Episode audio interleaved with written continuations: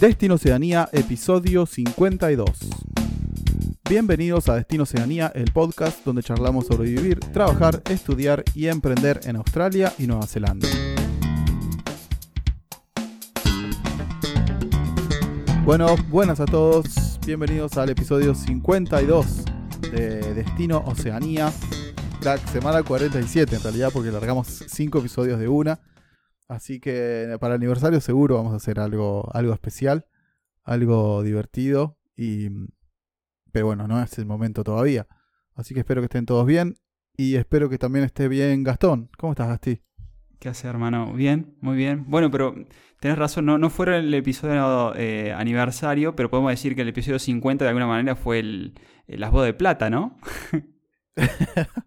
claro, 50. Poner, sí. Sí, sí, sí, sí, ponele. Un número.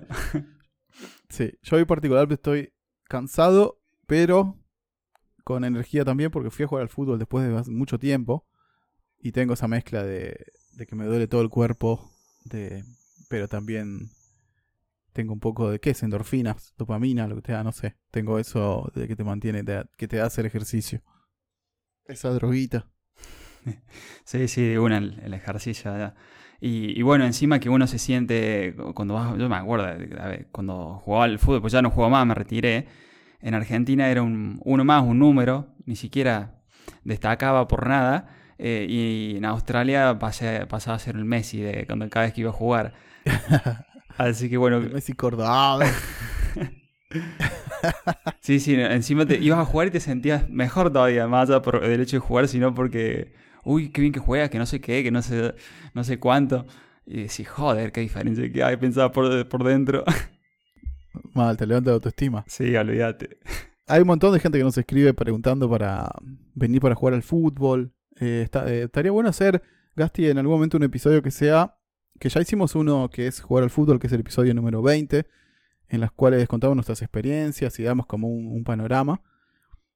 Pero creo que deberíamos hacer uno evaluando las posibilidades o, qué sé yo, tirando ideas de cómo buscar un sponsor, digamos, para jugar al fútbol, ¿no? Alguien que te contrate de un club y, te pague por venir acá. Sí. Me voy a poner a investigar a ver si conozco a alguien a quien podamos preguntarle al respecto. Sí, y lo, y lo otro eh, que también está muy interesante son las profesiones relacionadas. Em, entrenadores, ah, preparadores físicos. Em, Total. Sí. Bueno, eh, toda la parte de kinesiología. Bueno, está, está interesante todo lo que rodea porque eh, árbitros. Árbitros. Fue, mirá, yo que, que corré de árbitro eh, fue el, trabajo que mejor me pagaron en mi vida.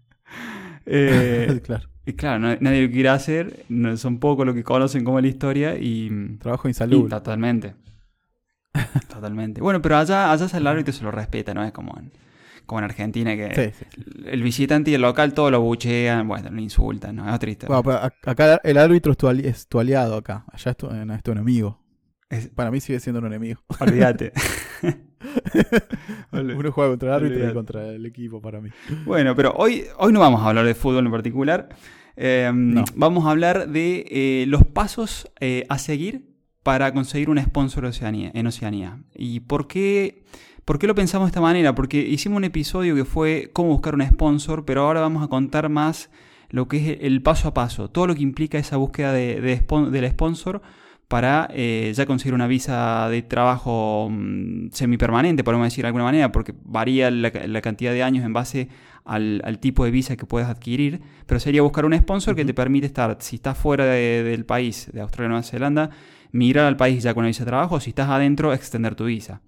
Así que bueno, vamos a hacer un, punteo de, ese, paso a paso que... Porque bueno, también tenemos muchas consultas al respecto sobre esto, entonces bueno, aprovechamos y hacemos un episodio temático. Exacto, eh, totalmente. Sí, eh, quizá parece bastante complicado y difícil, pero yo conozco... Bueno, conozco dos personas directamente, pero estoy constantemente viendo eh, redes sociales y demás, y hay, hay bastantes personas que consiguieron, la verdad esos sponsors. No, no, no es tan imposible. Pero bueno, vamos a andar en los detalles cuando entremos de, lleno al episodio.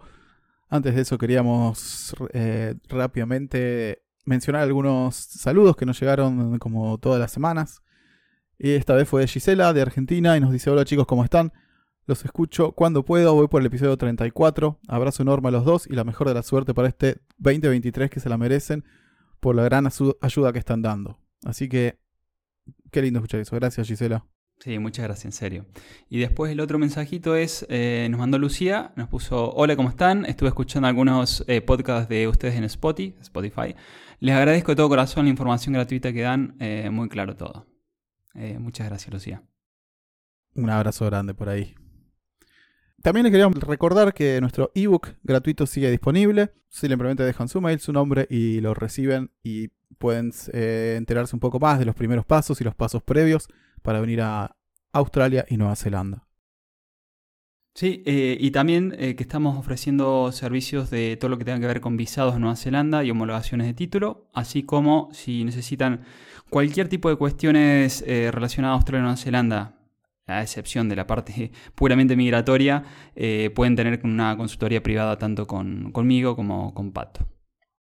Y otra cosa que le queríamos recordar, que sigue estando activa y de hecho vamos a tener noticias en breve, en, un, en el corto plazo, novedades, es nuestro formulario de trabajar en New Zealand, en el cual pueden ingresar sus datos de, de su currículum, básicamente, su experiencia laboral, entre otros datos, y eso va a nuestra base de datos y nosotros este año vamos a empezar a, a conectarlos con eh, compañías de Nueva Zelanda que buscan empleados calificados, básicamente. Eh, así que le quería decir a los que están interesados en migrar a Nueva Zelanda buscando un sponsor que lo, que lo llenen y los que ya lo llenaron, que mm, disculpen la demora, pero estamos seteando todavía toda la estructura, pero en breve van a tener novedades en cuanto a, a esto, ¿no? Vamos a estar avanzando con este tema en, el corto plazo. esperemos, mira, yo no, es como que siempre lo tengo para lanzarlo en la punta de la lengua y digo, no, espéralo, espéralo, espéralo.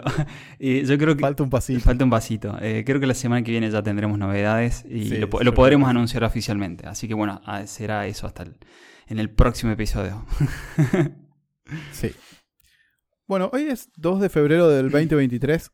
Eh, queríamos repasar algo rápidamente, nada más que que surgió el otro día de la reunión de preproducción de este episodio y charlamos sobre las inundaciones de Oakland, eh, que es una, una catástrofe natural, una desgracia para un montón de gente y también todos sabemos que ese tipo de, eventos, ese tipo de desgracias también eh, crean posibilidades para otras personas. Va, eso es algo que nosotros vimos y yo lo puedo decir por experiencia propia porque yo me vine a, a Christchurch después de, de dos terremotos y que había mucho para reconstruir en la ciudad. Me parece que el caso es similar en Oakland y yo creo que se van a abrir muchas oportunidades laborales para reparar todo el daño que causó eh, esta, esta tormenta, esta lluvia inusual que, mm, nada, llovió lo que iba a llover en tres meses, llovió en un día en Oakland. Así que, bueno, los daños son un montón y a nosotros nos parecía que había que prestar atención a, eh, puestos de trabajo que se abran en Oakland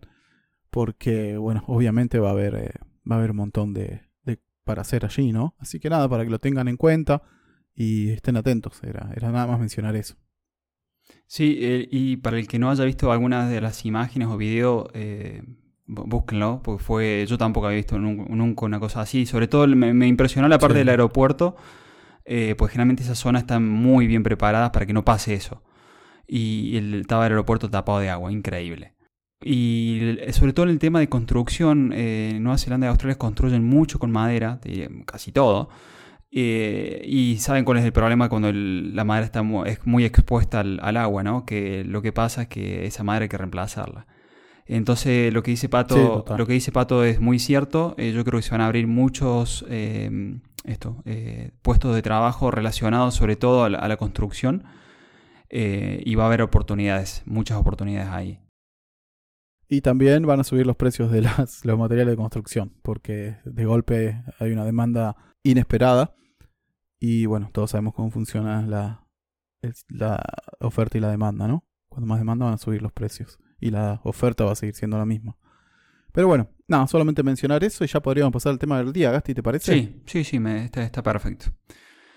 Eh, bueno, antes de empezar esta, búsqueda del sponsor, creo que siempre lo esencial es conocer las posibilidades, ¿no? Porque si vale, sí, yo le mando mi currículum, pero realmente no sabes si, eh, si estás eh, habilitado eh, ahora lo vamos a ver este tema del por qué, pero bueno, si realmente em, tenés las posibilidades legales para ir, y acá viene un poco el tema de las condiciones que ponen cada una de las visas, no solamente a nivel de, visado de inmigración, sino de requisitos de niveles de inglés.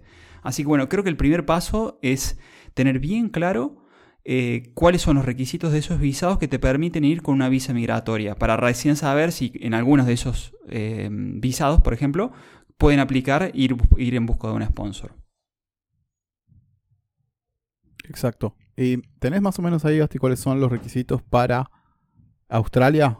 Sí, recuerden, ya a los que nos vienen escuchando seguramente por ahí es un poco reiterativo, pero que Australia no, tiene simplificado como Nueva Zelanda el tema de los visados de, mm, de, visas de trabajo, porque hay muchas y depende de la localización geográfica, depende si es de manera independiente o manera dependiente, pero lo estuve revisando de vuelta y más o menos las condiciones, eh, podríamos decir que la base de las condiciones es el tema del nivel de inglés, que te piden que tengas un intermediate, que tienes que estar certificado por IELTS o por TOEFL. Bueno, hay, otros sistemas más, pero eh, seguramente a estos dos les suelen conocidos. Y necesitas certificar un nivel de inglés intermedio, intermediate. Eso como base. Y después el tema de que hay que pagar la visa, que generalmente aquí sí hay una gran diferencia con Nueva Zelanda, eh, que no son visas muy, muy económicas. Estamos hablando que arrancan en los 3.500 dólares eh, australianos, mm. ¿no? Así que bueno, eh, como base son, hay que hacer un ingreso monetario para la visa y cumplir el requisito de, del idioma. Pero bueno, obviamente tú pagarías la visa. Tener la oferta laboral. Claro, exacto. O sea, no, Eso está, bueno, implícito. Sí, no pagarías una visa eh, de trabajo si no tenés la oferta laboral. O sea, primero hiciste la búsqueda, pero bueno, que lo tengas en cuenta, porque no es que decís, vale, no tengo un, no tengo un mango en el bolsillo y necesito pagarme el pasaje de ida al menos más la visa. Entonces, bueno, entre los dos te estás hablando que capaz que son, no sé, 7 mil dólares. Y, por más que encuentres un empleador que se haga cargo de todo lo demás. Pero bueno, que lo tengan en cuenta, ¿no? Totalmente. Bueno, Nueva Zelanda es mucho más amigable eh, en cuanto a la visa de trabajo, que es la Accredited Employer Work Visa.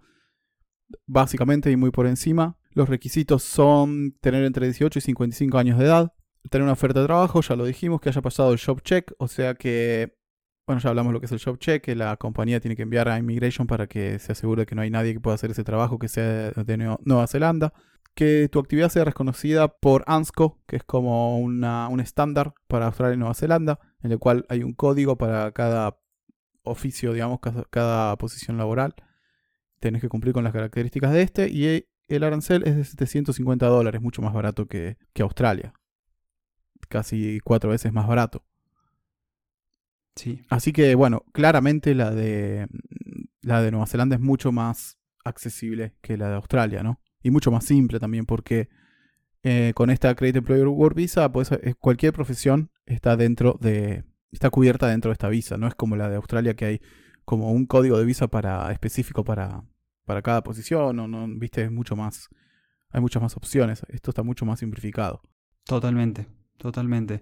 Inclusive, por ejemplo, el, la visa esta Credit Employer no te exigen un nivel de inglés eh, demostrable Exactamente. eso es un golazo. demostrable, ¿no? Demostrable por mm, alguno de estos, como dijimos recién, de certificaciones tipo TOEFL o, IELTS. Eh, eh, no, te lo exigen. Inclusive te ponen las visas que son camino a residencia a dos años o directo a residencia en Nueva Zelanda, sí te exigen, pero el nivel no es tan alto como lo, que te exigirían al mismo nivel para Australia. Porque creo que lo que estamos viendo creo que es un intermediate, te exigen para camino a residencia, cuando eh, para Australia tenés que... Te lo piden para una work visa. Sí. Y, yo estuve viendo los requisitos para una visa más de, de, directo a residencia y te piden un proficiency. Estamos hablando tres niveles más altos en inglés. Bueno, muchísimo, claramente muchísimo más, más difícil. Otra cosa a tener en cuenta es que el trabajo de Nueva Zelanda por ahora tiene que pagar más de 27,76 la hora que es la media de Nueva Zelanda. Esto va a subir, eh, no, sé si ya subió o está por subir en marzo, si no me equivoco, a 29 la hora. 29 y chirolas, digamos. Así que nada, tener en cuenta eso, ¿no? Eh, que la oferta laboral tiene que ser de ese monto o más de lo que, lo que te van a pagar. Sí, sí, si no, no vas a poder terminar eh, aplicando, ¿no?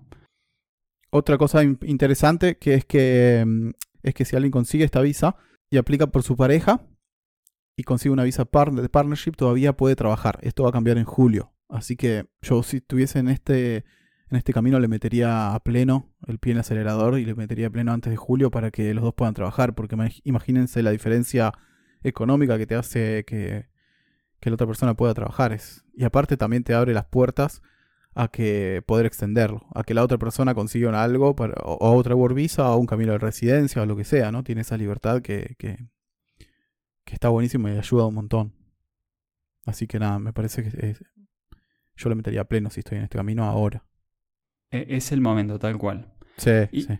Es el momento. Y pensado en esto que hablamos de los requisitos a nivel idiomático, eh, le vamos a dejar el enlazado en las notas del episodio, el episodio 44, que hablamos de qué nivel de inglés se necesita para Australia y Nueva Zelanda. Ahí van a poder corroborar eh, o ampliar la información que, recién les comentamos con, con Pato. Recién el punteo inicial este que hicimos fue eh, qué, qué visados puedo aplicar para una visa de trabajo y qué requisitos me piden. Eh, bueno, y el punto siguiente, una vez conociendo el, a ver a qué tipo de visa puedo aplicar por los requisitos que exigen y, conociendo el nivel de inglés, el, el paso siguiente sería armar eh, un currículum, un resume y armar un cover letter para, aplicar. ¿No, Pato? Exactamente, y para esto tengo para, para recomendarles una página gratuita del gobierno en la cual vos ingresas tus datos y te fabrica o te crea tu propio currículum adaptado a Nueva Zelanda, ¿no? Obviamente que tenés que encargarte vos de que todo, todo esté perfecto eh, escrito, la sintaxis y que esté en perfecto inglés. Y, se llama CV Builder y vamos a dejar el link en las notas de este programa. Y no, es básicamente eso. Es un template, una plantilla en la cual vos ingresas tus datos y te lo. Y te lo da. bastante genérico, pero bueno, es una buena manera de empezar y es gratis. algo como general que podríamos decir que sirve, se, aplica tanto a los dos países, Australia y Nueva Zelanda, es que los currículum no llevan fotografía y la tendencia es tratar de simplificarlo, por ahí no, no extenderse en explicaciones de qué, sino tratar de llevarlo a una o dos páginas, eh, que es lo más, y, y, ser bien concisos sobre las cosas que ponen.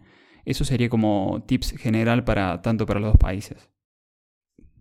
Sí, hablamos de esto, damos más detalles en el episodio que charlamos con Pila, que es el trabajar en hospitality en el episodio 8, y también el, el de buscar trabajo, que es el episodio 10. Así que ahí tiene más detalles de cómo, hablar el, cómo armar el currículum, a dónde buscar, consejos para cover letters y demás. Pero sí, lo que dice Gatti está buenísimo, simplificar la información, que sea clara y directa para el que la lee y que no haya demasiadas palabras ni descripciones del trabajo, sino como highlights, como lo importante de lo que hiciste en cada cada trabajo y destacar ¿no? la experiencia que real de eso, sin demasiado chamullo, básicamente sería.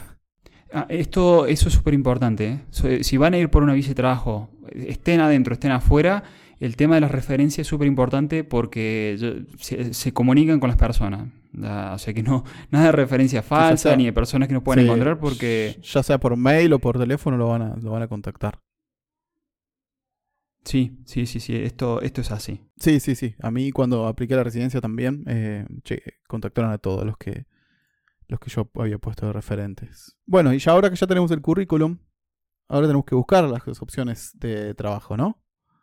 Eh, episodio 27, cómo buscar un sponsor en Australia y Nueva Zelanda, lo decimos en detalle, pero rápidamente les decimos que lo más efectivo es obviamente buscar en, los websites en Nueva Zelanda son Seek, TradeMe y otros que pueden encontrar en los links de, estos episodios que mencionamos anteriormente. Y lo importante es setear alertas, ¿no? De setear eh, la búsqueda, configurar que te envíe mails. Es algo simple, algo lógico, pero, pero recontra efectivo y que les va a ahorrar un montón de tiempo de hacer algo repetitivo todos los días que no es necesario hacerlo en el 2023. Así que lo hacen una vez, ponen las alertas y ya les llega por mail exactamente lo que ustedes buscaron. Inclusive pueden buscar en distintos rubros. Puedes setear 10 alertas si querés y te llega todo. Y te llega casi en el momento en el que, en el que sale el aviso. Exacto. Y ahora que hablando de setear alertas, em, otra de las posibilidades también es setear alertas en Google Alerts. Eh, yo lo empecé a usar hace poco y realmente funciona súper bien. Eh, por ahí no necesitas, ah, digo, además de setear alertas en un par de estos sitios web, pueden setear alertas en Google Alerts con esas palabras clave que ustedes están buscando eh, de, trabajo, ¿no? De profesiones. Entonces, bueno, eh, a mí me llegan, todas las semanas me llegan mails de lo que yo quiero, de lo, de lo que estoy buscando y la verdad que funciona bien. Me, ha gustado muchísimo. Y es gratis. lo más importante. Eh. Bueno, y ahí, bueno, ahí hay que ponerse, la verdad que esto, aunque se tengan las alertas, también hay que ponerse y enviar eh, cover letters y currículums personalizados a cada lugar. obviamente chequear que si el tipo o la, o la chica se llama, no sé, Harry, no le manden hola James, acá te mando mi currículum porque eso es re común, pasa y ya es empezar mal, algo obvio, ¿no? Pero bueno, yo les recomiendo que encarecidamente que escuchen los dos episodios de Juan Manuel, el 33 y el 34, en el cual él cuenta todo, toda su experiencia consiguiendo un sponsor en Nueva Zelanda y sobre todo cuenta cómo preparó la entrevista, que es muy interesante y es un paso clave en este proceso de conseguir eh, el sponsor, ¿no? Totalmente, totalmente, porque imagínense que eh, se van a contactar con ustedes o, llamada telefónica o videollamada y, y les van a entrar a preguntar cosas eh, en inglés, obviamente. Entonces, bueno, acá viene la dificultad con la barrera idiomática y que ustedes puedan entenderlos y dar su mejor, que den la mejor impresión posible, ¿no? Porque de esta entrevista, si ya llegaron a la entrevista es porque ellos están interesados. Totalmente. Y, de, de, esa, del resultado de esa entrevista va a ser eh, la posibilidad de ir o no ir, al menos con esa empresa que los contactó. O sea, la posibilidad de ir o no ir, o que es la posibilidad de que te cambie la vida, básicamente. Así que puede ser una entrevista muy importante. O sea, es una entrevista recontra importante. Y en cuanto a eso, damos unos tips cortitos, es armar un, como un guion, estudiarlo con las preguntas que obvias de que te van a hacer en todas las entrevistas. No significa que te van a preguntar exactamente eso. Pero bueno, vas a tener una idea previa de, por dónde ir, qué palabras usar. Eh, este chico cuenta, eh, cuento algo rápido, se había armado como un, un guion, había escrito y, lo estudiaba en todos lados, se obsesionó y cuando lo llamaron estaba listo. Y otra cosa que me parece un consejo es hablar uno. No dejar que pregunten demasiado porque ahí es cuando te pueden sacar de tu zona de confort. En cambio, si vos hablas, demostrás, también demuestra un poco como de proactividad, ¿no? Eh, tomar el mando y de la conversación y hablar. Creo que esa es la mejor defensa es un buen ataque, ¿no? Así que puede ser una manera de, de también de, que funcione. Prepararse un buen script, estudiarlo a pleno y tratar de, que pregunte lo menos posible y guiar uno la conversación si es lo máximo que uno pueda, ¿no? Obvio que te van a preguntar cosas. Sí, totalmente de acuerdo, Pato. Y, y otra cosita que yo haría, me imagino, no sé, Juan Manuel lo contó, no sé cuántos currículos había mandado. Cientos. Obsesión. Obsesión, sí, sí. Eh, si ya saben la empresa, eh, si antes de la entrevista se van a contactar con ustedes, le van a decir en qué momento los puedo entrevistar, ya van a saber el nombre de la empresa. Yo lo que haría, eh, le investigaría un poquito la empresa para ya tener, mostrar interés, decir, bueno, yo sé que esta empresa que se dedica a hacer tal cosa en tal lugar, eh, le interesó mi perfil y investigándola un poquito en las redes sociales pueden tener más datos como para decir, de alguna manera como haber mostrado interés, que conoces de, de dónde viene, qué es lo que están haciendo, cómo lo podrías ayudar. Porque yo sé que, yo sé que en esta población, que pin, que pan, bueno, yo creo que ahí demostrás gran interés, que realmente que aplicaste y aplicaste en serio, eh, y que demostrás gran interés que querés ir. Entonces, eh, creo que puede ser de mucha ayuda eso. Claro, y, que le podés sumar cosas, porque si sabes que, cómo trabajan, qué, o qué materiales usan, o qué sistemas, podés destacar tus características basadas en esa información, ¿no? Tal cual, tal cual. Eh, vos sabés que, mira, hablando de eso, cuando mm, a mí, en el caso personal mío, que yo me dedico más a lo que es marketing online, eh, me pasa que yo obviamente las investigo ante las, las empresas y generalmente le hago un videito corto eh, diciéndole las cosas que yo veo que están muy bien y las cosas que, no, que veo que no están bien. antes que, mm, que, me pregunten nada. Entonces le mando una pequeña auditoría y ya de alguna manera esto es como un poco mi, mi marca personal, que sepan de que, que yo sé de lo que estoy hablando y que, que sepan en qué los puedo ayudar. Sí, se me ocurría ponerle que aplicás también a algo de diseño gráfico o algo por, o, a un portfolio, necesitas mostrar un portfolio, tenerlos listo ahí y al, cuando puedas compartir y empezar a hablar de eso y mostrar lo que hiciste, lo, todo lo que es relevante al trabajo que estás aplicando, mostrárselo ahí en vivo con pantalla compartida si podés, si es una videollamada. Eh, y si no, bueno, lo podés enviar por mail, ¿no? Obviamente. Pero nada, me parece un buen, buen truquito también. Sí, sí, imagínate un diseñador gráfico que te piden para una empresa X. Yo agarraría, eh, ya me, tendría armado un rediseño del logo que ya tienen y le explicaría por qué lo rediseñé de esa manera. Claro, ahí va, ¿ves? Como diciendo, para esta persona, para una entrevista hace eso cuando trabaje. Eh, después no haces nada en el trabajo. Pero bueno, sí, sí, sí, muestra eso, proactividad em, y, hay, y sobre todo eso, interés, interés cierto, ¿no? ¿Y nos queda alguno más, Pato? sí, eh, preparar la evidencia. Ah, vale, Muy interesante. Referido a lo que es oficios, le queríamos mencionar algo que también, no quiero ser redundante, pero les recomiendo que escuchen episodios 33 y 34, la historia de Juan Manuel. Y él cuenta cómo él pudo certificar que era un carpintero de toda la vida, pero no tenía un título de carpintero, pero había trabajado de carpintero de los 8 años.